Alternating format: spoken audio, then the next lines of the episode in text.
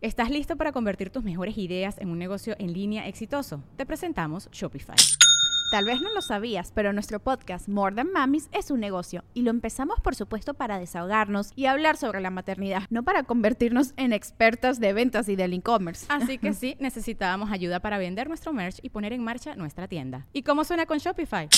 Llegó otra venta. Shopify es la plataforma de comercio que está revolucionando millones de negocios en todo el mundo. Ya seas un emprendedor desde tu casa o desde donde sea, Shopify es la única herramienta que necesitas para iniciar, administrar y hacer crecer tu negocio sin dificultades. Con Shopify puedo gestionar pedidos, envíos y pagos desde cualquier lugar, brindándote toda la información y estadísticas de tus ventas al detalle. Regístrate para un periodo de prueba con tan solo un dólar al mes en shopify.com barra sonoro, todo en minúsculas.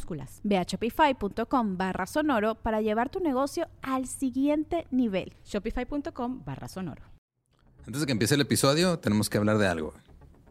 Que luego de repente, Padilla, cuando nos invita a su casa, tiene el mismo playlist de toda la vida. Siempre, tiene el mismo, nunca le cambia. Entonces, yo nada más te quiero recomendar que escuches el playlist de Mega Éxitos 2022 que está ahí en Spotify. Es uno que tiene ahí a Maluma en la portada Ahí vas a encontrar mucha música que o ya fue hit o va a ser hit este año. Carnal, hay música de Wisin y Yandel. ¡W Yandel! Y el de la Rosalía. También, carnal. Es ley decir Rosalía así, ¿eh? O sea, yo digo Rosalía, y, Borre hace. La Rosalía. Porque no se puede hacer otra cosa. La neta, voy a ser honesto, no sé mucho de Maluma ni de Camilo.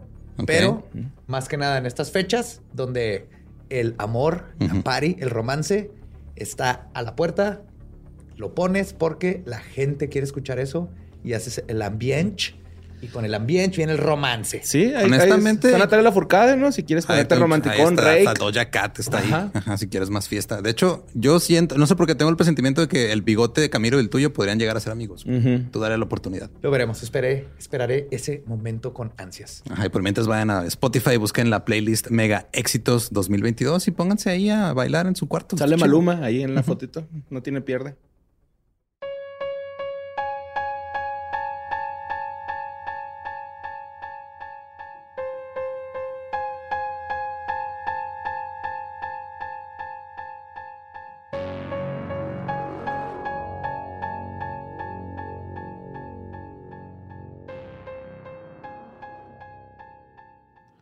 Estás escuchando Leyendas Legendarias, parte de Sonoro y All Things Comedy Network. Seguimos en febrero, mes del amor y de las cosas. la sangre. Y todo. De las amistades. Ajá. Y aprovechando que hay amor y amistad, queremos recordar que este fin de semana vamos a estar en Pachuca y en Puebla. Pachuca. Estar ahí el. You've got to see her.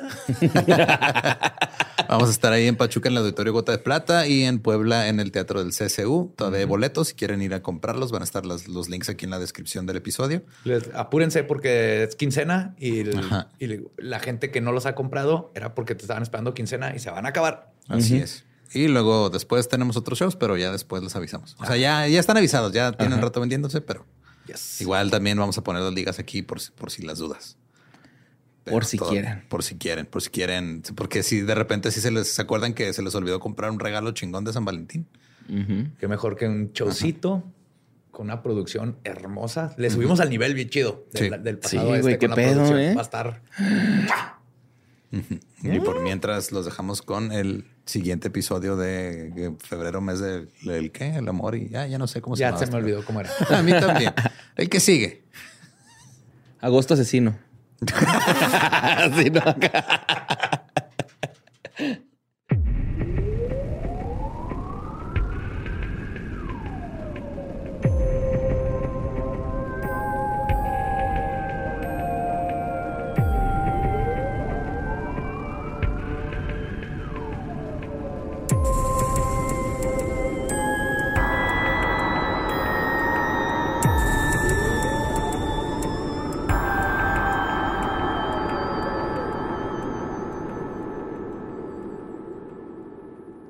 Bienvenidos a Leyendas Legendarias, el podcast en donde cada semana yo, José Antonio Badía, le contaré a Eduardo Espinosa y a Mario Capistrán casos de crimen real, fenómenos paranormales o eventos históricos tan peculiares, notorios y fantásticos que ganaron, el título de Leyendas Legendarias. Oh, ya tenía mucho sin cagarla. Y era ahora. Sí, no fue a propósito, pero lo extrañaba. Está bien. el amor, güey. Lo cambia uno. Eh, yo les traje regalos. Gomitas. Gomitas que compró Héctor en Costco. Pero estas son gomitas de adulto, güey. Sí, pero traen 260. ¿Qué? Pues 260. Si no funciona. Tendrás que probarlo. Pero gracias, gracias. Feliz día del amor y la amistad. Es el día que estamos grabando justo. En el día y la amistad. Yo ni me acordaba. Ay, tú, anoche en tu casa estuviste jode, jode. Vámonos todos de rosa Sí, rojo, güey. Y eres el único que no viene así. Sí. ¿Es neta? Sí. Yo No. te dije, yo te Sí, dije. Mañana hay que irnos acá a San Valentín. Y obligaste, no me obligaste a mí a decirle a Tania que me recordara que me pusiera algo rosa, güey. Y por eso parece que no traigo pezones el día de hoy. Vengo rosa. Yo parezco Majin Buu, güey. No me acuerdo para nada de haber dicho eso. Sí, yo te dije, güey. Eh, mañana vámonos acá de, de San Valentín. Y luego me dijiste, sí, lo voy a decir a Lolo. Yo dije, sí, Lolo tiene un suéter rosa, güey. Acá yo tengo uno rosa, muy de rosa. A mí que me encanta de disfrazarme, güey. Hasta le dijiste a Gabe, recuérdame mañana. Y Ah, pues que- fue culpa de Gabe porque no, No, me recordó. Eh, bueno, eso pasa en, en el Super Bowl. Se olvidan cosas. ¡Wow! Pues bueno, vamos a empezar con nuestra historia de mero mero San Valentín, porque seguimos celebrando el mes del amor y la amistad. Ahora con una pareja que justo se aprovechaba de gente que buscaba amor y amistad. Él era Sagitario, ella Tauro. Y, güey. Sí, no va, no va. Sagitauro suena bonito junto, güey. Sí, pero po- ¿por qué crees que suena tan perfecto? Porque no lo es. Es todo lo contrario. Eso es astrología. Ambos ¿Puras tenían? Sí. ambos tenían problemas psicológicos y cuando se juntaron, esos problemas se convirtieron en numerosos homicidios. Hoy les voy a contar la historia de Raymond Fernández y Marta Beck, los asesinos de los corazones solitarios. Uh, yes. los ah, cabrón. Sí. Está interesantísima. ¿Y de dónde son? ¿Por qué Estoy esos nombres tan acá, güey, fogosos? Ah, ahorita vas a ver. Está, está bien interesante, güey. Yo también los ubicaba, pero ya cuando me puse a leer la historia de estos dos, está holy shit, más el Raymond. Que de hecho, vamos a empezar con él, güey. Es como cu- cuando Hal y Lois se quieren robar un carro, ¿no? Que se van a ir a México. ¿Te acuerdas? Sí. Pues, Raymond Martínez Fernández nació el 17 de diciembre de 1914 en Honolulu, Hawái. Ok. Él es el Sagitario. Sí. Su padre, Joseph Fernández Pérez, había emigrado a los Estados Unidos de España en busca de trabajo. Cuando Rey cumplió tres años, la familia se trasladó de las hermosas playas de Honolulu a las hermosas calles pintorescas de Bridgeport en el estado de Connecticut. Es que nadie jamás ha descrito Bridgeport de esa forma. Están bonitas. Dije pintorescas porque pintorescas están. Perdón. Bien emocionados. ¿no? Sí, la única persona que nos escucha en Bridgeport emocionada. Sí, están pintorescas, José Antonio. Gracias. Pues, su madre era Francis Morales y su papá Joseph era un patriarca autoritario y dominador. Además de que no escondía su decepción porque su hijo Ray era de estatura pequeña y siempre lo trataba como la oveja negra de la familia. güey. Por chaparro nomás. Por chaparro nomás, porque estaba O sea, por chiquito algo y que él no podía cambiar, güey. Ajá. Y que técnicamente Es parte es de la genética de los papás. O sea, En parte es culpa de los que lo procrearon. Pues sí. Cuando Ray terminó la secundaria a sus 15 años, su padre lo forzó a dejar sus estudios y dedicarse a ayudar a la granja familiar. Y fue por estas fechas que el pequeño tuvo su primer altercado con la ley. Todo comenzó cuando su papá le negó un pequeño favor que Ray quería más que nada. Celebrar el Día de Gracias con su familia, igual que todas las familias de la región, con un pavo. Mm. Joseph le dijo que eso era un desperdicio de dinero y que si quería un pavo, que lo comprara él. Así que Ray, junto con, funda. Sí, junto con dos amigos, se robaron unas gallinas de una granja. Ok. No sé, es totalmente coincidencia que las dos últimas ¿Ves, güey? Es, historias... es totalmente normal, güey, hacerlo de joven. de lo que me imaginé, güey. Robarse ganado aparentemente es Sí, muy, muy común. güey. Más en estas fechas. Pues los tres adolescentes fueron capturados rápidamente. Los dos cómplices fueron regresados a su familia porque eran menores.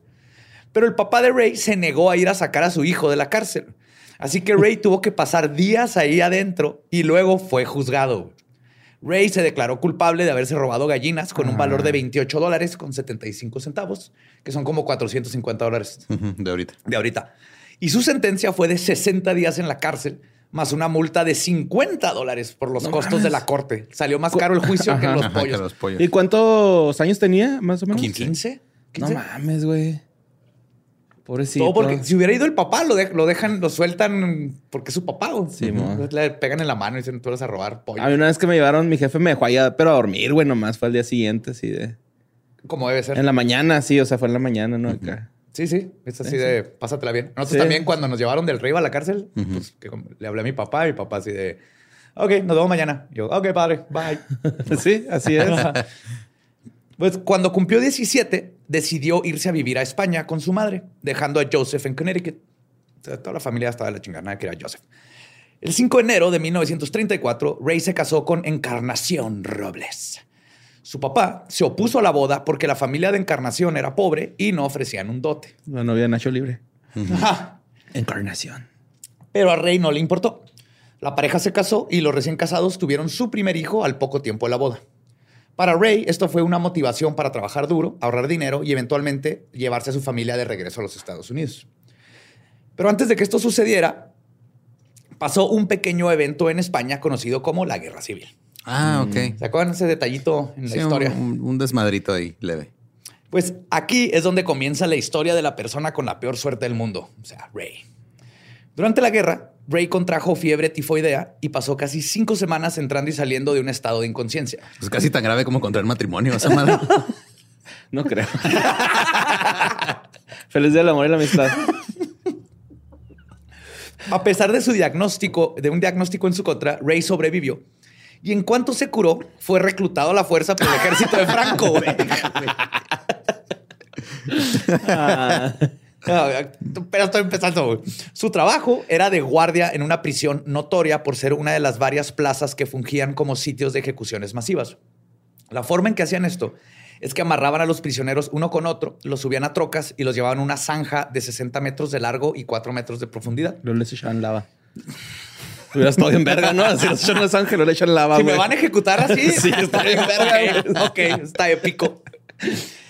Y entonces te los llevan a la, a la zanja, les ordenaban a las personas que se metieran en la zanja y lo los fusilaban. Para hacer su trabajo aún peor, Rey a diario le tocaba ver cómo se llevaban a gente que conocía, familiares, amigos y vecinos a esa zanja. En una ocasión, el horror de ver este genocidio fue demasiado y Rey se soltó llorando. Así que el comandante mandó a que lo amarraran con el resto de los prisioneros y lo metieran en la zanja. Una vez ahí, escuchó las escalofriantes palabras, preparados, apunten, y en eso el comandante lo sacó de la zanja. Luego lo forzó a ver cómo ejecutaban ¡Culo! a la gente, güey. ¡Finta! Se le mamó, güey. ¿Crees, pinche rey? Estamos jugando, güey. No aguantas nada, ya ves. ¿Ya vas a llorar otra vez? Chillón, culo. Ay, Quiere llorar, quiere llorar, quiere llorar. Quiere llorar y no puede. Pues, después de este incidente, Ray fue mandado a servir a las fuerzas nacionalistas de Franco. Ahora no le quedaba de otra más que ser él mismo el que tenía que disparar contra sus propios vecinos y conocidos. Por ocho meses vivía con el constante estrés de balazos, el terror de ver a cientos y miles de cadáveres de compatriotas, escuchar a sus amigos explotar a su lado por las bombas y tener que sobrevivir cazando y comiendo conejos que hacían madrigueras dentro de los cadáveres. Oh, cabrón. No Ok. sé. Ajá. Qué miedo de conejo, güey. Sí, güey, qué pedo. Carnívoro, ¿no? Sí. Pero en. Conejo Trix antes de, güey. Sí, Sí, ese conejo tiene mucho, tiene Tiene- PTSD. ajá, sí, güey, tiene todo. O sea, él está pensando todo el tiempo, güey, yo podría matar a estos niños y hacer una madrigal en sus cuerpos. pero ya cambié. Lo que verdaderamente quiere, güey. Estoy pidiendo las cosas por las buenas y me tratan así. Está a un mal día, güey, de meterse en la- vientre de esos niños. Pero en 1939 la guerra terminó. Pero las matanzas continuaron porque fuck Franco. güey.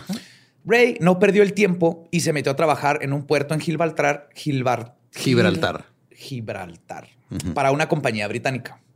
Y todo iba bien hasta que un artista frustrado invadió Polonia y comenzó la Segunda Guerra Mundial. No mames, güey. Sí. Ajá. Aunque esta vez, a propósito, Ray se enlistó para ayudar a los aliados y trabajó con la agencia de inteligencia británica como cartero para espías primero. Lo- Ha de ser bien difícil de Sí. entregarle una carta en, En un espía. Ajá. ¿Cuál- ¿Cómo sabes cuál es? ¿Será por el gorrito y las gafas? Pues yo creo. y un paraguas. Pero luego se hizo agente antisabotaje y finalmente eh, como, trabajó como contraespía. Ok. Entonces a él le fue chido, güey. Cuando la guerra terminó en 1945, Ray dijo, dos guerras en menos de 10 años, a la verga con Europa, y compró un pasaje en, en el, en el barco petrolero Empire Jewel con un boleto de ida a Nueva York. Su plan seguía siendo el mismo, trabajar y eventualmente llevarse a la familia a los United. Pero cuando apenas iban comenzando a cruzar el Atlántico, una enorme tormenta azotó al buque, güey. Te digo. La nave comenzó a llenarse de agua y Ray se ofreció a ayudar a reparar las bombas de agua en los cuartos de máquinas.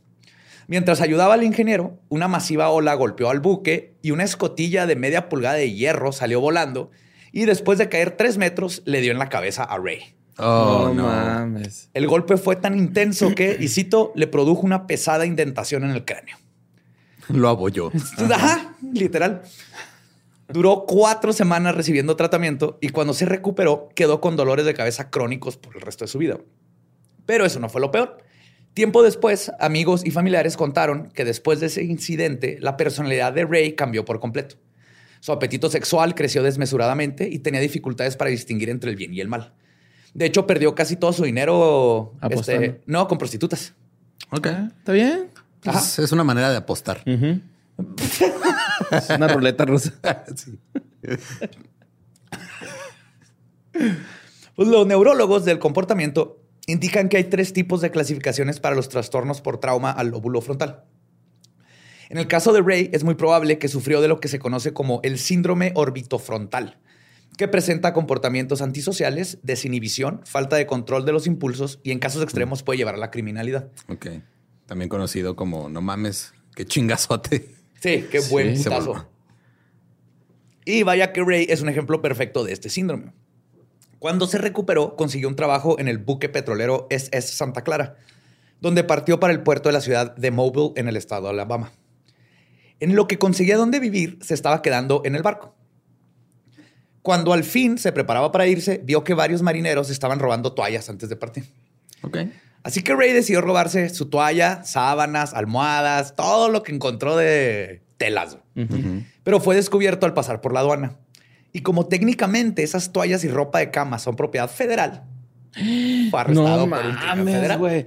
Todo por una pinche gallina, güey. Por 60 días en la cárcel por su jefe culo, güey. Que no le quieres comprar un pavo, güey. Para comer con la familia. O sea, aparte era... No quería un Nintendo, güey. Un pavo Quería un para... pavo para compartir con su familia. Sí.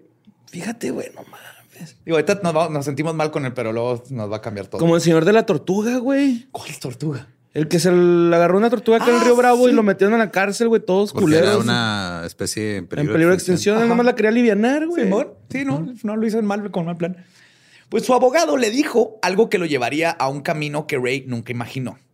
El de las artes oscuras. Ah, cabrón. Ahorita, sí. Resulta que su abogado le recomendó que se declarara culpable. Al cabo que su robo no ascendía de los 55 dólares y solo iba a recibir una condena suspendida. Ray hizo caso, pero el juez decidió darle un año de cárcel en una penitenciaria federal por su intento de robo de ropa de cama. Wow. Fue en la prisión de Tallahassee, en el estado de Florida, donde Ray conoció a su compañero de celda. Woody Harrelson. Sí, güey, yo también pensé lo mismo. El Carnage y Venom nuevo. Era un hombre de Haití, experto en vudú. Ray inmediatamente se sintió atraído por esta práctica y rápidamente consiguió y devoró el libro de The Magic Island de William Seabrook. Este es un libro, pues de hecho, este libro es el que introdujo el concepto de vudú y brujería y zombies al, este, al occidente. De hecho, George A. Romero, el- la nueva copia, Ajá. no es, este, está en script, si lo quieren leer. lo busqué. Eh, y viene un prefacio de George A. Romero, porque él ahí leyó de El zombies. papá de los zombies en, la- Ajá. en el cine. Este, ah, pues de todo lo que aprendió, lo que más le fascinó fue la parte del hipnotismo y control sobre otras personas que enseña el vudú. Y Ray no perdió el tiempo y después de estudiar técnicas macabras, las utilizó para escribirle una carta al juez federal. Y díganle magia, suerte, coincidencia, como quieran, pero el juez le rebajó su condena a la mitad. Ray solo estuvo seis meses en la cárcel. Pero lo más importante es que estaba seguro que el vudú funcionaba. El 3 de diciembre de 1946, Ray salió de la cárcel con esta mentalidad mágica y un trastorno del síndrome orbitofrontal y muchas personas estaban a punto de morir. Ray se fue a vivir a Astoria, en la ciudad de Nueva York, para vivir por un tiempo con su hermana y consiguió un trabajo en construcción. Fue ahí que Lina, que es la hermana, comentó y citó, siempre estaba hablando de algún tipo de espiritualismo, algo como vudú. Creía que podía hechizar a la gente a distancia e incluso matarlos. También mencionó que podía hacerle el amor a una mujer a distancia. Lo único que necesitaba era una foto de ella y una prenda. Eso se llama Y un masturbarse. pene muy, la- un pene muy largo. Y con eso podía hacer que cualquier mujer se enamorara de él. Órale. Y eso fue justo a lo que se dedicó a hacer. En la casa de su hermana se encontró la revista Women's Home Housekeeper. Dentro de esta venía una sección llamada Lonely Hearts, corazones solitarios. Esta sección estaba llena de solteras y solteros que ponían todos sus datos para poder conseguir una pareja. Era el Tinder de su época. Sí, literal. Y esto incluía su edad, estatura, peso, color de ojos, hobbies e incluso su situación económica. Ahí ponían cuánto dinero tenían ahorrado y todo. Viendo esto, algo hizo clic en la cabeza de Ray. Empezó a usar su vudú para conseguirse una sugar mama, básicamente. Al poco tiempo tenía ya una lista de 205 posibles Ay, candidatas güey. que cumplía con las cualidades que buscaba. Swipe, swipe, swipe, swipe, swipe, swipe, swipe. Todas. Todos para la derecha. Que estas cualidades primordialmente era que tuvieran dinero y luego que tuvieran nombres exóticos que le gustaban, como Mercedes, Porsche y Arabella. Órale. Mandó cartas a todas y después de mantener correspondencia con sus candidatas, les pedí una foto y un mechón de cabello. Ok. Una Ya vez que- su ahí. Sí, de hecho, una vez que obtenía estos artículos, hacía sus muñecos de vudú. Luego, con suministros esotéricos que compraba en una tienda jamaicana de vudú en Harlem. Ok. Sí, señor. No mames. se ponía a hacer sus hechizos. Y de nuevo, magia o coincidencia, su técnica funcionaba casi siempre. En enero de 1947, se contactó con Jane Wilson Thompson, de 40 años, una nutrióloga que vivía con su madre en el 139 de la calle West, en la ciudad de Nueva York. En menos de una semana de haber hecho su hechizo, Jane aceptó verse en persona. Para su primera cita, Ray la llevó a misa y luego al zoológico. No mames. Es terrible cita. güey. Horrible, güey. Qué huevo. O sea, ver. zoológico sí está chida, ¿no? Pero Sí, sí, sí. la misa de... Y no esa misa, una misa de verdad. Ujú.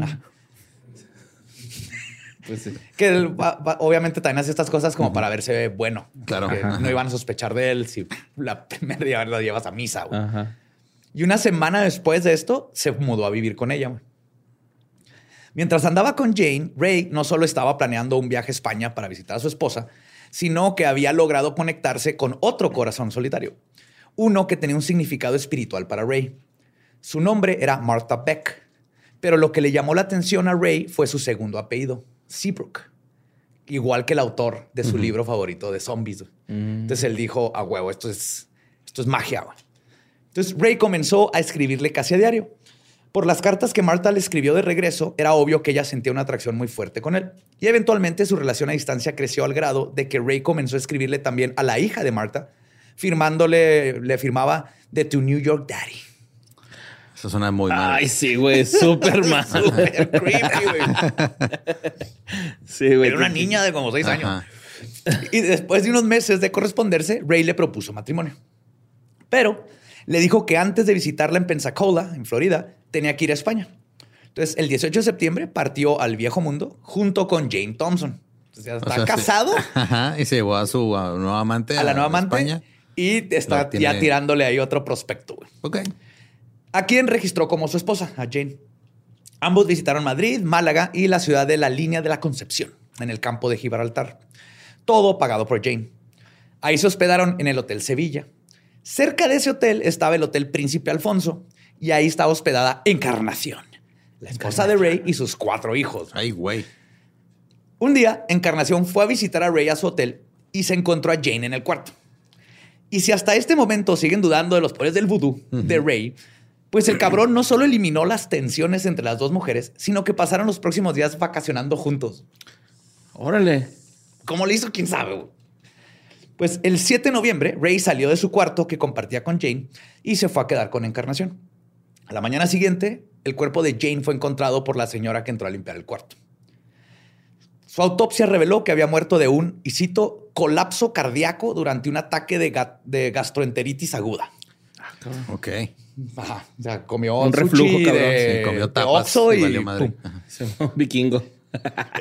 Pues, ¿Ya no existen los vikingos? Eh? Creo que no. O no los he visto. No sé.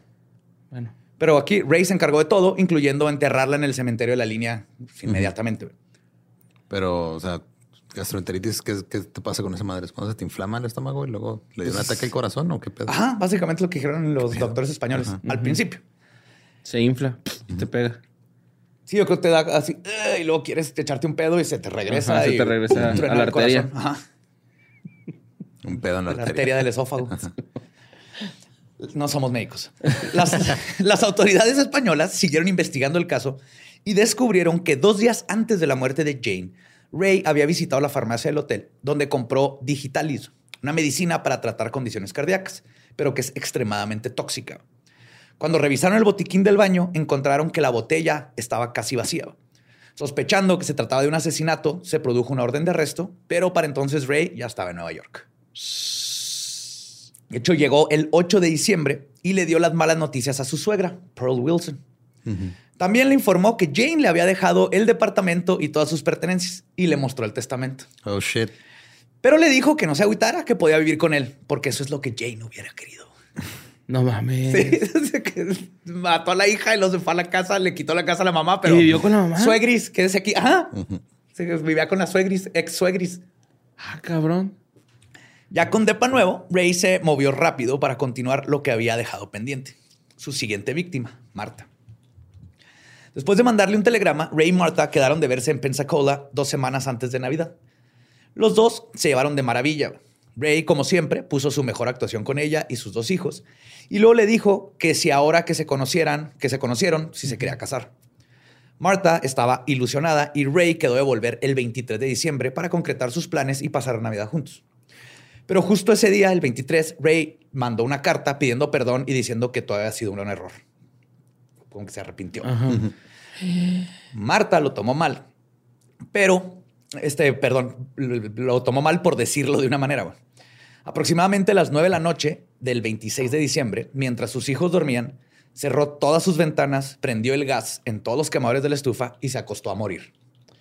Por suerte, su vecina, Dorothy Lynn, olió el gas y entró al departamento donde abrió todas las ventanas y apagó el gas salvando a la familia. Ay, güey, qué bueno, güey. Sí. Luego, Dorothy le mandó a Ray la carta de suicidio que Marta había escrito. Ray decidió que si la policía comenzaba a investigar a esta mujer que casi mata a sus hijos, le podría traer problemas. Así que dijo, ¿sabes qué? Eh, vente a Nueva York. Vamos a vernos, pues. Si te, presto, te presto los cuatro millones de dólares si quieres, prácticamente, ¿no? Pero antes de continuar, este es un buen momento para conocer mejor a Martha Jewel Seabrook. Ella nació el 6 de mayo de 1920 en la ciudad de Milton, en Florida. Cuando era niña, desarrolló un problema glandular que ocasionó que tuviera una pubertad prematura, obesidad y un impulso sexual muy grande. Se graduó de enfermera en 1942 y trabajó en el hospital de Pensacola. Por un tiempo se fue a vivir a California donde se embarazó. El padre no se hizo responsable y Marta se regresó a Pensacola. Aquí comenzó a contarle a la gente que el padre de su hija había muerto en la guerra del Pacífico. Una mentira que llegó hasta en las noticias. Le entrevistaron de su historia trágica. Qué culerada, güey. Hace la gente güey. Poco tiempo después de dar a luz a su hija, se embarazó de nuevo. El padre era Alfred Peck, un chofer de autobús, y su matrimonio duró seis meses. Después de esto, Marta comenzó a escapar de su realidad con una obsesión hacia las novelas románticas, lo que eventualmente la llevó a poner un anuncio en la sección de Los Corazones Solitarios en 1947. Y regresamos a donde estábamos. Marta llegó a Nueva York el 2 de enero del 48. Después de charlar un rato, regresaron al depa de la Rumi suegra. Ahí Ray le dijo que si alguna vez intentaba quitarse la vida de nuevo, que no lastimara a los niños. Marta le contestó, y cito, si yo me voy, mis hijos se van conmigo. va a valer verga, va a valer verga bien aquí. yo hago las cosas bien, no a medias. Entre las patas, ¿va? Pues aparentemente Ray no encontró nada raro con esto y decidió no solo que Marta se quedara a vivir con él, sino que le dijo a doña Pearl, la suegra Rumi, que tres personas en el depa eran demasiadas y la mandó a vivir con su hijo en North Carolina. Qué huevos de cabrón. Sí, güey. Pero la oferta de Ray de quedarse con él a vivir tenía un ultimátum, que dejara a sus hijos. Marta se regresó a Pensacola, llevó a sus hijos a un albergue del Ejército de Salvación. Les dijo que se iban a quedar a dormir ahí los tres. Luego le dijo a su hija, mientras su hijo estaba dormido, que iba por dulces que cuidara a su hermanito. Y esa fue la última vez que Marta vio a sus hijos. No mames, güey. Que cómo tiene corazón. Así, güey. Luego este, busqué y sí, creo que una hermana, fueron un familiar los, los adoptó, pero Marta los abandonó así, güey, ponte las pilas, por un güey que conoció una semana, güey. Sí, no mames. Ahora que Marta vivía con Ray, él decidió ser honesto y contarle cómo se dedicaba a buscar mujeres con dinero y quitárselo. Marta le dijo que no le importaba eso y de hecho le dijo que, y cito, si un día encuentras a una mujer que verdaderamente amas, te dejaré solo. Con eso, Ray sabía que Marta haría lo que fuera por él y vaya que lo iba a aprovechar. Ahora un dúo rápidamente se pusieron a trabajar con la siguiente mujer en la lista de Ray. La víctima era Esther, eh, sí, Esther Hen, una señora adinerada de Nueva York. Ya la había estado trabajando con sus cartas y vudú y los dos se casaron el 28 de febrero del 48. What the fuck, este? ¿Cuántos matrimonios lleva este güey ya? ¿Tres? ¿Cuatro? No, tres. Lleva tres, ¿no? Sí. Y bueno, ¿y Encarnación? Eh, ajá. Encarnación y, luego Jane y luego... Que técnicamente ni uno de estos matrimonios son oficiales porque está casado, pero pues como era en España nadie, nadie puede revisar eso. Pues Ray le había dicho este, que Marta era su hermanastra. Y al principio todo iba bien. Hasta que Esther comenzó a notar que Ray, su hermanastra, tenía una tensión sexual de una porno. Hermanastro, me quedé atorado en la lavadora. ah, se me cayó mi pantalón. me quemé las manos. Cuidado, hay jabón en el piso. sí, era más que obvio. Aparte, ella tenía igual un libido igual que él. Entonces siempre estaba tratando de de tener sexo. Se mete a bañar una de las. Siempre se andan agarrando sus cositas. Más ella, él sí se cuidaba más para que no nos fueran a atrapar, pero ella era así de que, uh, dámelo. Tómame. y al mismo tiempo hacía cosas como irse a acostar, al, se queda dormida en el cuarto del, de, él y la esposa para que no pudieran coger. Porque celosa sí era. Claro. Pero luego la joyería de Esther empezó a desaparecer porque Marta la estaba empeñando. Al poco tiempo, Ray cambió de ser educado y encantador a volverse verbalmente abusivo e insistir en que juntaran sus cuentas bancarias. ¿Con Marta o con Esther? Con Esther. con, Esther, Esther fue inteligente y en una oportunidad huyó de la casa. Se empezó a dar cuenta que algo está súper malo. Y tuvo que dejar atrás un auto y perdió varios miles de dólares. Pero cuando supo lo que la pareja hizo con sus próximas víctimas, la verdad es que Esther fue una de las suertudas. No mames, güey. Es un pinche euforia viejo, güey, esta madre, güey. un skins también, güey, ¿no? Así. Ándale. Skins en los 50. Sí, güey. Pues el dúo diabólico rápidamente buscó la siguiente víctima. El 14 de agosto del mismo año, Ray enamoró a Myrtle Young, una cuarentona oriunda de Arkansas, con 6 mil dólares de ahorros. Es un chingo lana en esos tiempos. Los dos se casaron. Ahorita también. Bueno, sí. sí, más bien, antes te alcanzaba como tres casas con ese dinero. Pues los dos se casaron pero su luna de miel no fue tan romántica porque la hermana de Ray, Marta, insistió en dormir en la misma cama de ellos, igual que, lo hizo con Esther. Los celos por Ray eran mutuos y la tensión entre las dos mujeres creció hasta que Marta decidió hacer algo al respecto. Ray. ¿No? No. Ray había convencido a Myrtle de juntar sus cuentas bancarias. Después de hacerlo, Myrtle le dijo que si no se le hacía este, que el departamento era muy pequeño para los tres. O sea, cuando dijo, ya tenemos nuestra cuenta, ahora sí, hermanita, bye, bye, bye, no va a haber trío. Y esa frase firmó su sentencia. Esa misma noche, mm. Marta le puso una dosis grande de barbitúricos a la bebida de Myrtle. Al día siguiente, el 18 de agosto, Myrtle despertó en la ciudad de Little Rock, en Arkansas, sin idea de qué había pasado. What the fuck? No mames, la puso en un paquete. Pues más o menos. O Ray y Marta la pusieron en un autobús. Ah, ok. El problema es que Myrtle estaba incoherente. Entonces fue llevada al hospital, pero falleció a los pocos días. Los doctores, irónicamente, clasificaron su muerte como enfermedad del corazón. Oh. Se lo rompieron. Tiene el corazón roto, vela. Sí. Podemos ver el momento exacto. Y nadie supo qué había pasado en realidad. O sea, nomás encontraron una chava incoherente y luego se murió. Y no, no le revisaron que eran barbitúricos. Pues el dúo diabólico había cruzado una línea. Y no solo era timar a mujeres por su dinero, ahora habían agregado drogar y deshacerse de ellas a su repertorio. Así que el 30 de agosto, Ray, con su seudónimo Charles Martin, que le encantaba usar ese nombre, puso en su mira a Irene de la una rubia de 39 años que Ray describió después de solo conocerla por cartas como, y cito, suena bastante atractiva. Todo iba bien hasta que los celos de Marta fueron demasiados para ella. Estaba segura que Irene estaba enamorada de este vato y este vato de ella porque él era atractiva. Se veía, se veía la, sí, sí. Esa magia, esa química, ¿no? Sí. Así que un día Marta le escribió una carta a Irene explicándole que la estaban estafando. Obviamente, el plan se cayó y Ray no estaba contento. Así que le dijo que se tenía que regresar a Pensacola. Después de ir a dejar una carta para intentar disculparse con Irene, Ray encontró a Marta en el departamento con un rifle calibre 22 presionado sobre, contra su pecho. O sea, se iba a suicidar. El bueno para hablar, Ray no solo la convenció de que no se matara, sino que logró hacer que se fuera de la ciudad. De todas maneras. Ajá, sí. No, mira, tú, tú ahorita no, güey. Tú vete nomás aquí de, mi vista y desaparecete. Que estaba más chido el gas de tu casa. Llegó con un chingo de huevos, ¿no? Así, jala el gatillo, pues. Jálalo. A ver. A ver, quiero verte. Quiero ver si tienes huevos. espérate, espérate. Pero la felicidad del tóxico de Ray de haberse deshecho de la tóxica de Marta duró menos de dos semanas, cuando recibió una carta que le avisaba que Marta estaba embarazada. Ray le dijo que podía volver, pero que tenía que abortar. Y claro que Marta dijo Simón. Después de intentar con varias técnicas, finalmente decidió usar una aguja para tejer para perforar su útero. ¡Ah, la verga! ¡Güey! Sí, se, picó hasta que sintió que salió sangre y todo, güey. Pues el 7 de noviembre. Ah, perdón, Marta. Ah, sentí raro, güey. No tengo ese pedo, güey, acá. No más. Se va empatía. Ah. la empatía se siente en la ingle, güey. Está el órgano de la empatía, güey.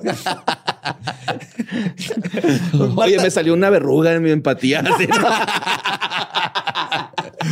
Un chancro de empatía.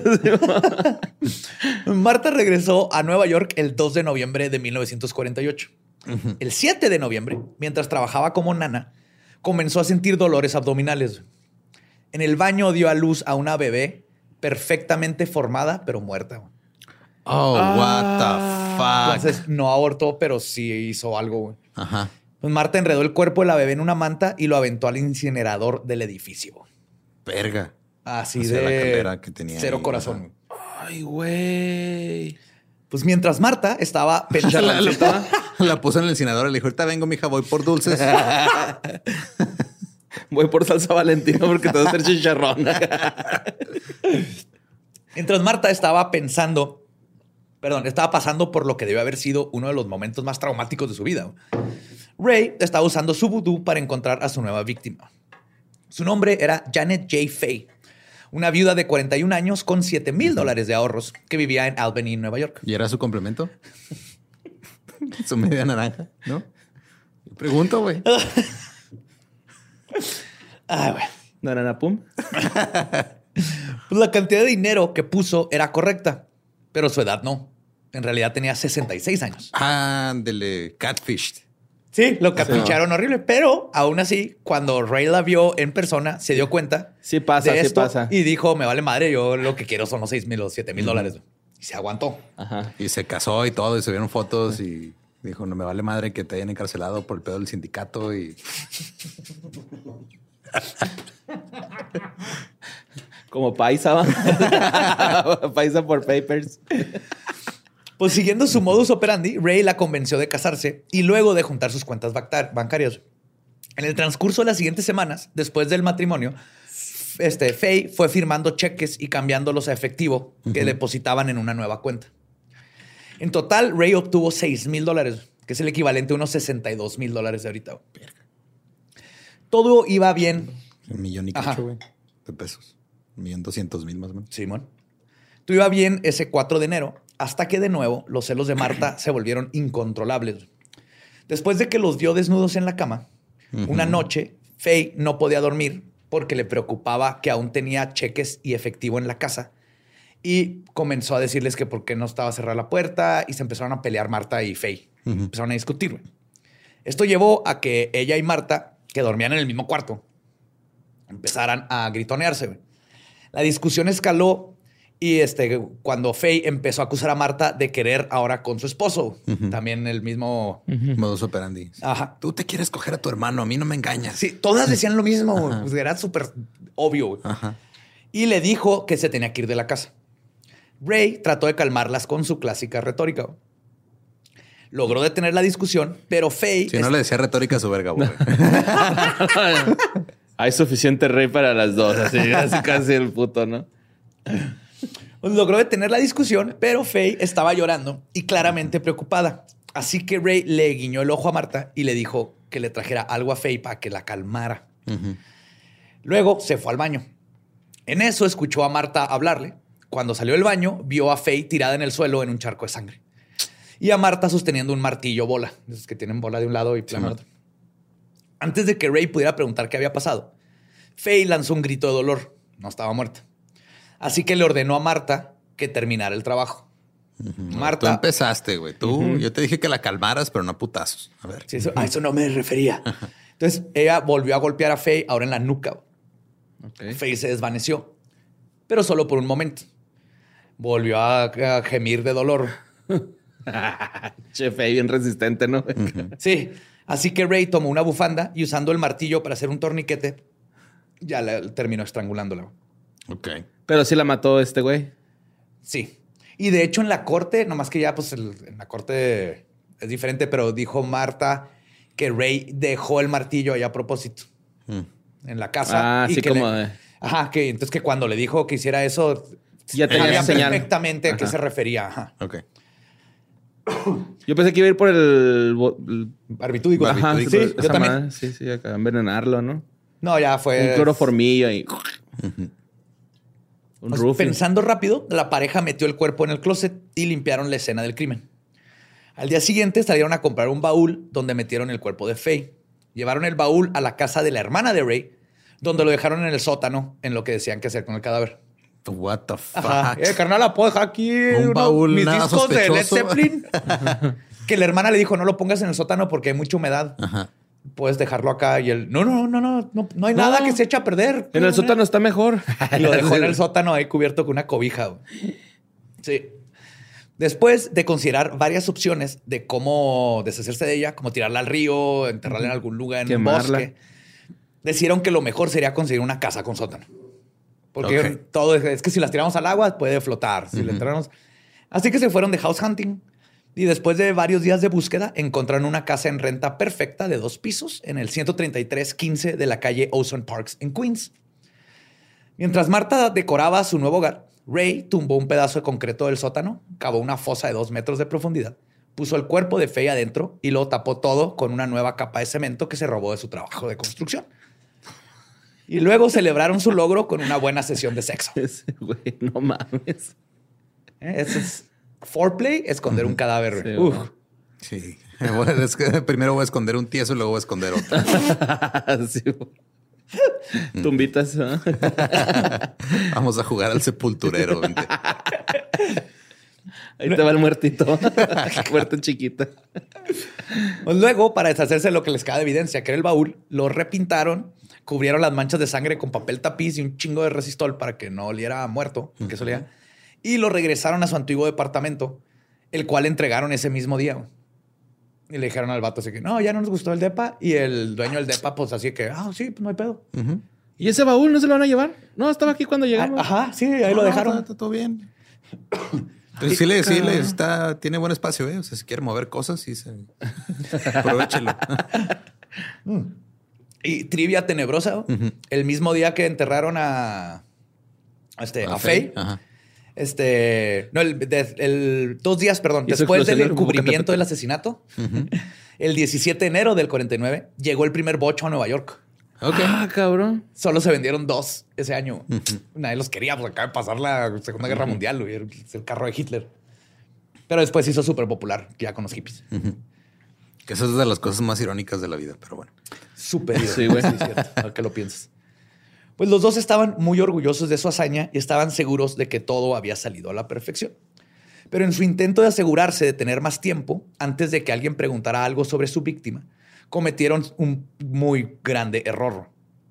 Ray tuvo la brillante idea de pretender ser Faye y hizo una carta que le mandó a su hijastra, este, Mary Spencer, donde le aseguraba que todo estaba bien.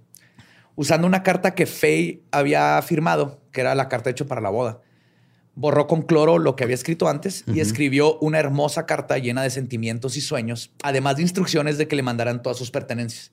estoy bien, Ray es un amor. Está bien bonito todo. Está bien No se preocupen por mí. Ah, by the way, mándenme mis, mis cheques. El problema es que Mary inmediatamente sospechó que algo estaba mal. Resulta que Faye no sabía usar una máquina de escribir. Nunca había usado una máquina de escribir y de hecho no tenía una máquina de escribir. Y entonces Mary siguió sus sospechas e inmediatamente descubrió que su madrastra había vendido su casa por 6 mil dólares y que sus cuentas de banco habían sido vaciadas. Así que llevó estos datos y la carta a la policía y estos dijeron, ah, huevo, algo está raro aquí y empezaron una investigación en Nueva York. Leyendo la carta llorando así, qué bonita carta. es falsa, mamá.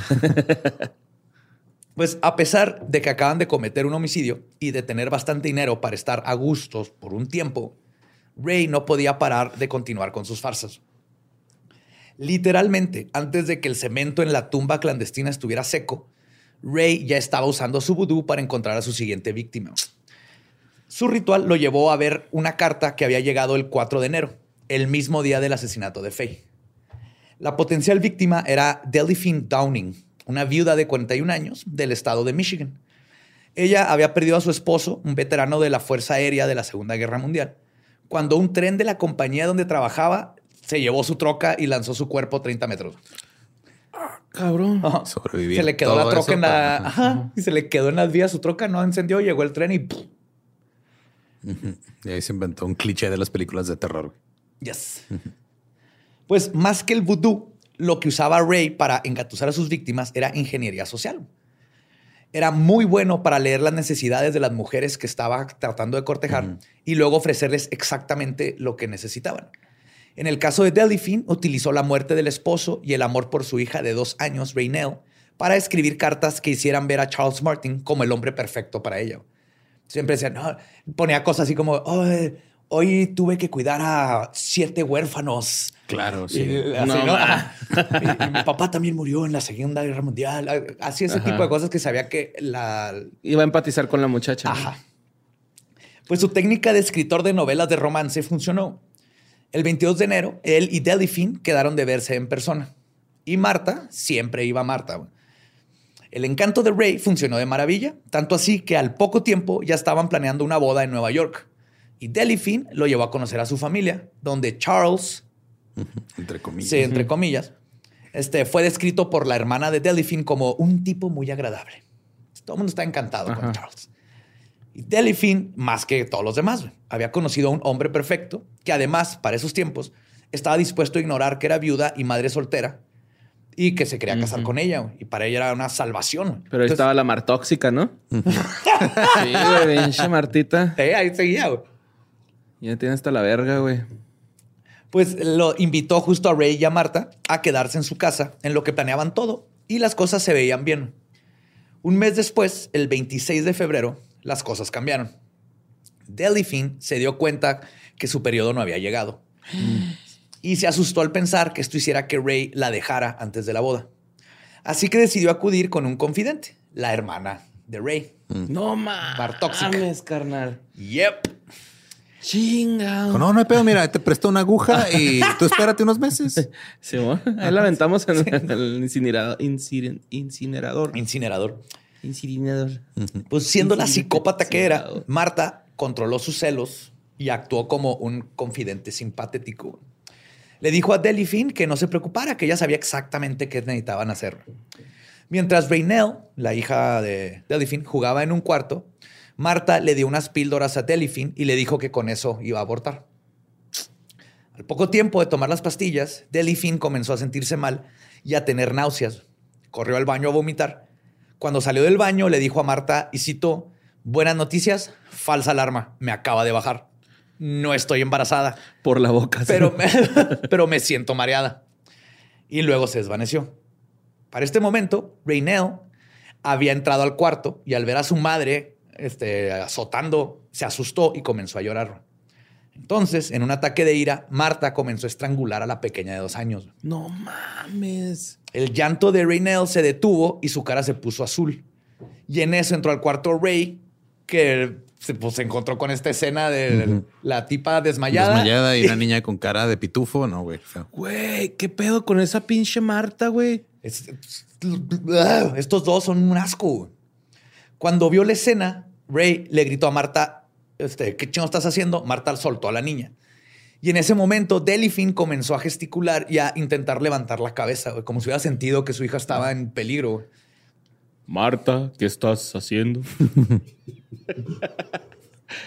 Los dos asesinos entraron en pánico. Si la madre notaba las marcas en el cuello de su hija, seguramente iría a la policía. Así que Ray actuó rápidamente.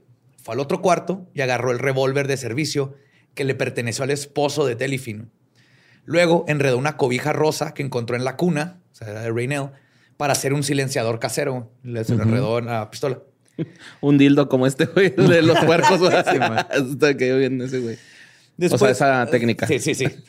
De- Después de indicarle a Marta que se llevara a la niña a la otra habitación, le disparó dos veces en la cabeza a Delphine y aprendió que una toalla no sirve como supresor. No, no, güey. Con los oídos zumbando, comenzó a cavar una tumba en el sótano, como lo había hecho en Nueva York. O sea, se puso a tirar el concreto y empezar a escarbar. Una vez que estaba lo suficientemente profunda, entre los dos bajaron el cuerpo de la víctima. Algo que pasó aquí por los terrenos, como al metro, empezó a salir un chingo de agua. Entonces tenían que estar con unas cubetas vaciando el agua. Eso esto es importante ahorita. Bajaron el cuerpo de su víctima, la enterraron. acuíferos ahí, como, sí, como yo creo hay ductos mucho- acuíferos y acá. La enterraron y de nuevo cubrieron el agujero con concreto. Para intentar cubrir sus huellas y las sospechas de los vecinos, Marta los visitó. Están, son de estas casas que están como alejadas, que hay poquitos vecinos, ¿no? Este, y le dijo a los vecinos que Delphine había tenido que salir de viaje y que les dejó a la niña. Por el momento pareció que su plan funcionó y ahora tenían que planear lo que seguía. Pensaron en irse a Nueva York y llevarse a Raynell. El problema es que la pequeña les tenía pavor ¿Por qué será? y lloraba cada vez que se le acercaban. Entonces decidieron que para que su plan funcionara tenían que ganarse la confianza de la niña. Durante dos días intentaron todo lo que se les ocurría para ganarse la confianza. Sí, güey. güey. Sí, yo creo que la dejaban quedarse despierta hasta las 10. Volar cometas, Todo. comer gomitas. Sí, ajá. todo. Ajá.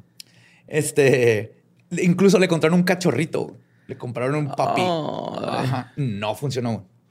Desesperados, Ray decidió que solo había una cosa que hacer y le ordenó a Marta que se deshiciera de la niña. No, man. A ver, tú que ya tienes experiencia Incinerando niños o dejándolos o abandonados. abandonando niños.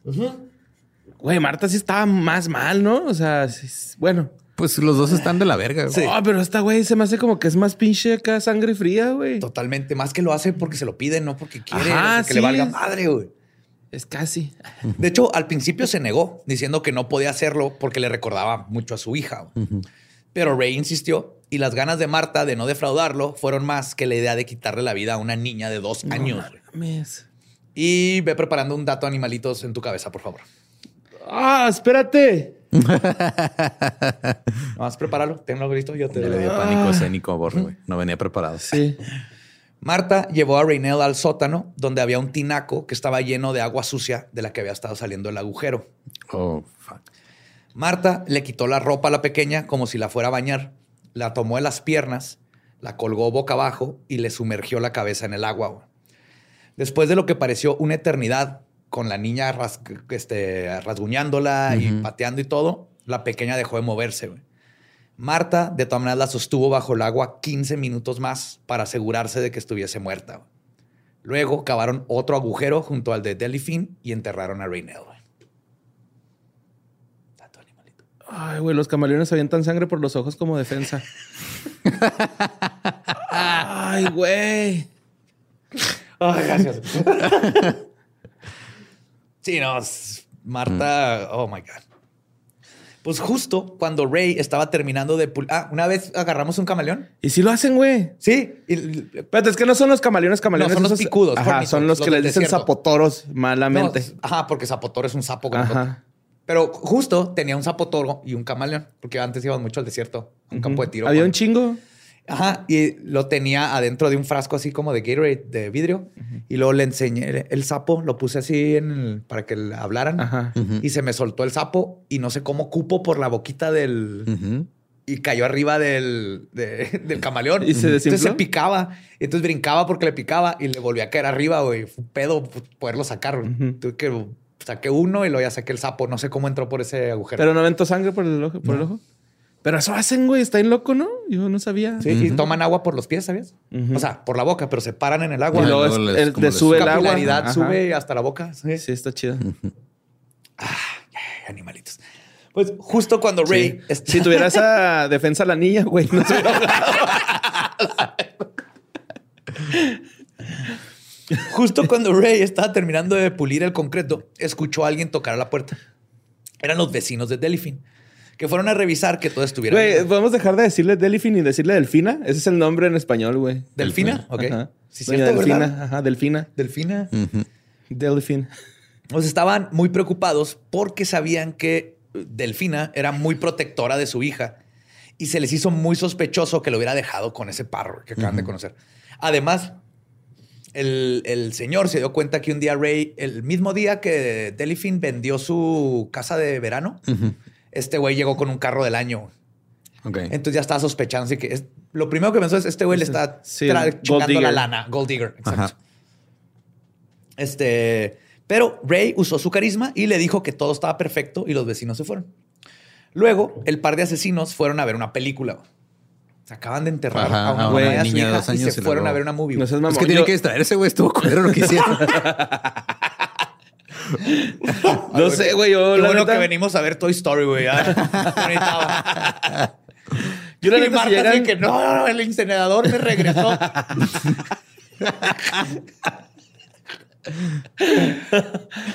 Ay, güey. Este, cuando regresaron a la casa, apenas entraron por la puerta cuando de nuevo alguien tocó. Pero esta vez no eran los vecinos. Era el detective Vanderband. Verga ese nombre, güey. Vanderband era de la oficina del sheriff del condado de Kent. Había llegado a la casa de Delfina después de que los vecinos le marcaron pidiéndole un welfare check. Que está bien chido el welfare check. Tú puedes pedirlo como vecino. Eh, nomás ve a checar que esté todo bien con esta Ajá. persona. Y, y como lo está pidiendo alguien cercano, no necesitan una orden de cateo ni nada. Es inmediato ir a checar. Se usa mucho, por ejemplo, para así que no he escuchado nada de mi abuelita, pueden ir a checar. Y van y revisan. Entonces, este, pidieron un welfare check porque no quedaron convencidos con los pretextos de Ray. De hecho, el vecino dijo, y cito, no queríamos ser metiches, solo buenos vecinos. Y qué bueno. Ajá. Y qué pinche bueno. Este, el detective le informó a Ray porque estaba ahí y luego le pidió permiso para revisar la casa. Y Ray bien así de que sí, a huevo, estaba convencido de que no había Todo rastro. Pero cuando el detective llegó al sótano, fue más que obvio que algo no estaba bien. Vieron el- dos hoyos así con ¿Quién está haciendo fresco. bautizos clandestinos aquí en tu sótano? Y esa niña camaleón.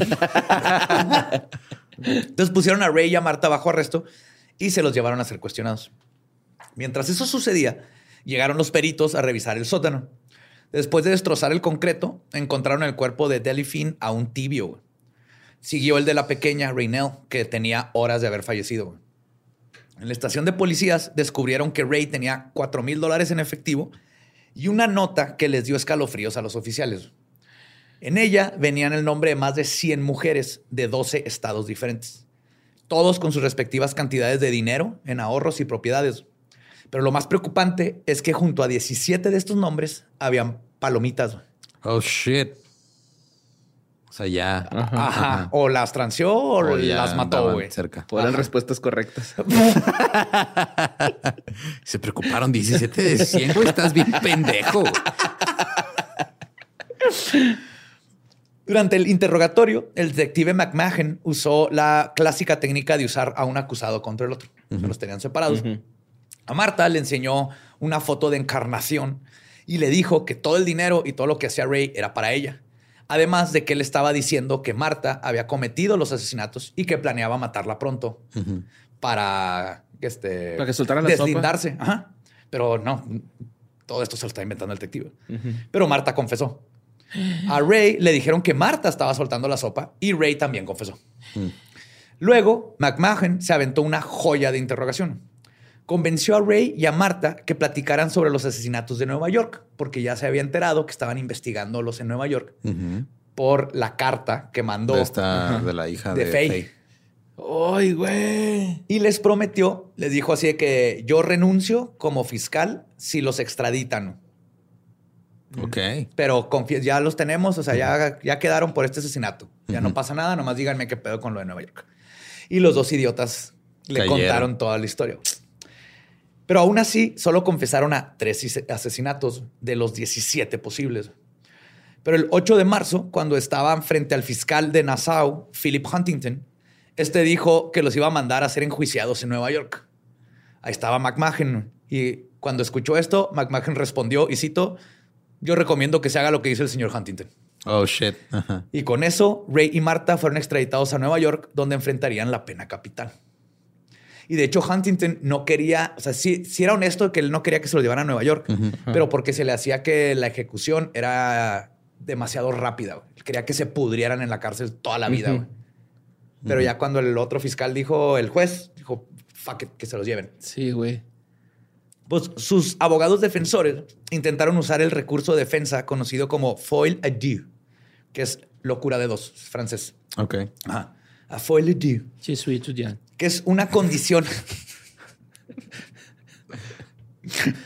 es una condición psicótica que se presenta en dos personas que individualmente están cuerdas, pero que juntos se inspiran a la locura y a cometer crímenes. Sí, está bien curioso. De hecho, en el, en el extra voy a hablar un poquito más de, de, de esto. Sí, está curioso ese pedo. Ajá, pero psicológicamente, las ideas de una persona, casi siempre hay uno que es el, el que está un poquito zafado, güey, este, las induce y se empiezan a compartir entre los dos. Y mientras están juntos, estas ideas se van amplificando. Entonces, si estuvieran separados, nadie hace nada, pero juntos empiezan como que a, Ajá. retroalimentarse hasta que los dos hacen chingadera y media. Pinches locos. Se llevan al límite. Ajá. Pero esta defensa no funcionó. Primero que nada, los análisis psicológicos que se le hicieron a Ray y a Marta indicaron que Ray tenía un coeficiente intelectual de 135, casi un genio, y que carecía de conciencia mientras que sabía perfectamente lo, que estaba haciendo. Claro. Con Marta se determinó que su crecimiento emocional dejó de desarrollarse a sus 9 o 10 años. O sea, emocionalmente era una niña de 10 años. Fue diagnosticado con una personalidad psicópata y se determinó que basado en que tuvo dos intentos de suicidio, dejó a sus hijos abandonados. Es eso, güey. Y nunca cortó su relación con Ray a pesar de tener varias oportunidades.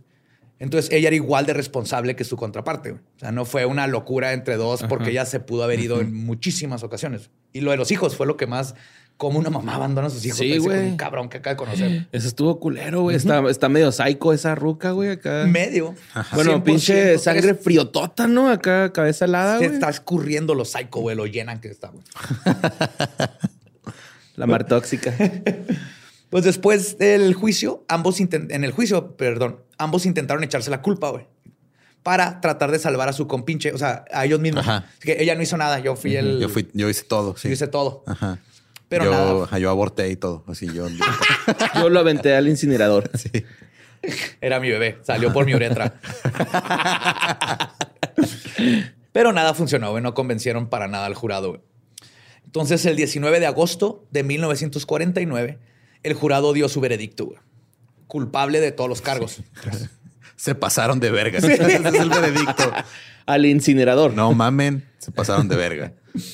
El juez Ferdinand Pecora les dio su castigo. Pena de muerte por silla eléctrica. Ambos fueron mandados a la notoria prisión de Sing Sing Uh, Sí. sí. sí. Yes. para esperar su día de ejecución. El 8 de marzo de 1951, después de que se agotaron todas las apelaciones, bien poquito tiempo, ¿eh? Dos años, Dos ajá. años, güey, por lo general son 15, 20. Pero ambos fueron llevados al corredor de la muerte, el mismo día. El primero en sentarse en el trono de la muerte fue Ray. Cuando iba siendo llevado a la cámara de ejecución, ya era un hombre roto, lleno de pánico y paralizado por el miedo. Tuvo que ser forzado por los guardias para poderlo amarrar porque no quería que le tenía miedo a que lo mataran y que pinche bueno.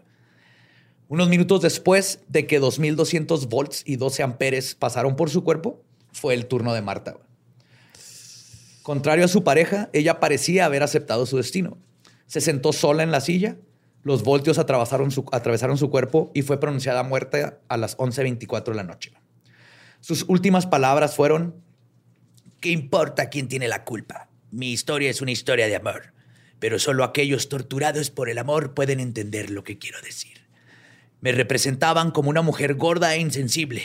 No soy insensible, estúpida o idiota. En la historia del mundo, ¿cuántos crímenes se le han atribuido al amor? Verga, le dejaron un chingo antes de bajarle la güey. Ya bájale, así, vale. Ya, güey. Sí, ya bájale, güey. Antes de que está agarrando aire, bájale. Está, se tornó el breaker, güey. Voy, voy. El fusible. Y así terminó la vida de estos dos asesinos, pero no su misterio. El FBI continuó buscando víctimas usando la lista que encontraron con Ray y pudieron dar con dos o tres de ellas que solo perdieron su dinero, pero creen que muchísimas no reportaron el crimen por vergüenza. Claro, porque te hace sentir así como, no mames, este, un güey me convenció de hacer algo. Y perdí mi lana, pedo, o perdí hice- dinero. Ajá. y- Y la, la hermana se la pasaba atorada en la estufa. sí, es lo culero. O sea, digo, por no quedar en ridículo, este, decidieron Guardar no- no silencio. reportar. Sí, Siguen siendo víctimas, o sea, ellos no tienen la culpa. Exactamente. Pero también están muy preocupados porque pueden haber muchas víctimas de homicidio que no fue detectado porque el- ¿te acuerdan? con los barbitúricos lo hacían muy común. güey. Sí, daban una sobredosis y se morían. Y lo, lo- Sí, por eso sabía. Mattel dejó de hacer esa línea de Barbies. güey.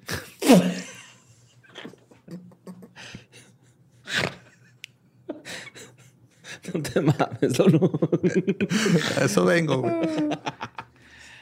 A mí una vez me, me trampó mi mamá traficando Barbies. ¿What? ¿A dónde?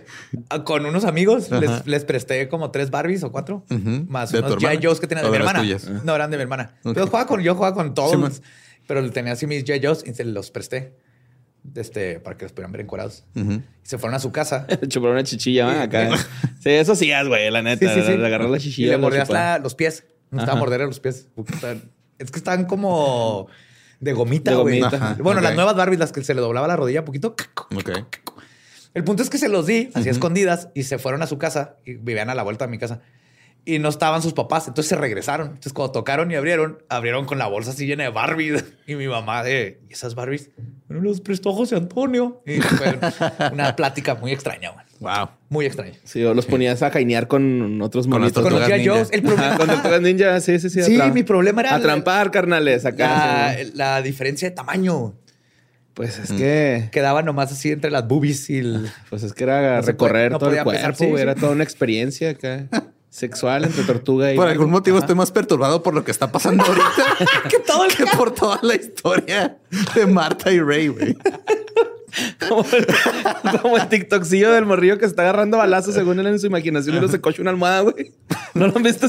¡No! No mames, ahorita se los pongo, güey. Está bien vergas, güey. Está verguísima, güey. Ese morro, ese morro rifa, güey. Ay, güey. Qué desmadre.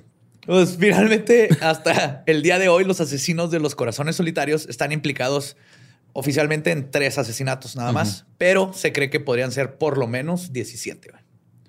Por las, Sí, por las palomitas, palomitas, más, antes de esa lista pudo haber... Pero sí, haber- sí se más, hicieron en ¿no? serie, ¿no? Mataron como a seis oficial. ¿Cuántos? Tres. Sí, con eso califican, ¿no? Sí, asesino, en serie es tres. Ajá. Tres o más. Y con, el- con un modus operandi muy claro y todo.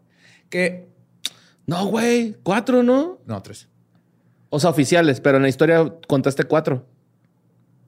Sí, Jane. Ah, sí, la Ajá. que, la que le dieron sobredosis y se murió en el camión. Ajá. Sí. Pero esa no... Esa no es oficial porque fue en España. No, no, sí No, fue no, en es- Estados Unidos. Sí, la o de sea, la de España fue la España otra. fue, una. Y luego está la que la, la subieron al camión y, Y se, murió en el hospital. Ajá. Y luego este, está con su hija. Ah, sí, cierto. Y ya. Sí, o sea, ahorita fue, se habló de cuatro, pero no sabemos. O sea, oficialmente en los cargos fueron tres. Y, Y todo más. porque no le compraron un pinche pavo, güey.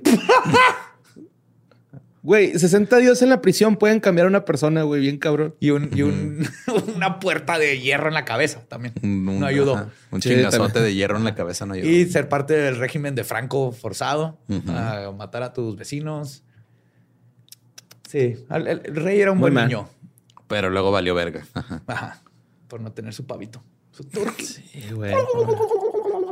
Pinche jefe funda, güey, neta, güey.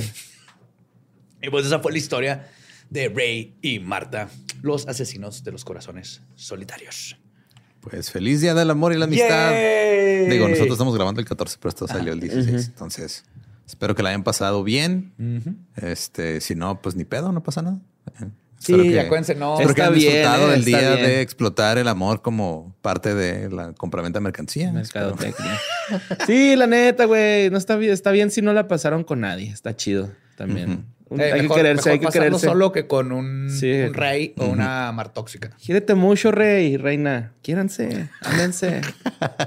Son perfectos. Y síganos en todos lados como arroba leyendas podcast. También me encuentran como arroba ningún Eduardo. A, a Borre le encuentran si le marcan por teléfono. No, es mi alarma de que ya se tenía que acabar el programa, güey. Lo logramos. Muy bien, equipo. Sí. Buena salvada, Borre. Eh, a mí me pueden encontrar como Mario López Capi. Ahí me encuentran como El Va Diablo. Nuestro podcast ha terminado. Podemos irnos a pistear. Esto ha sido palabra Feliz día San de Valentín. Belzebub. ¡Feliz día de San Valentín!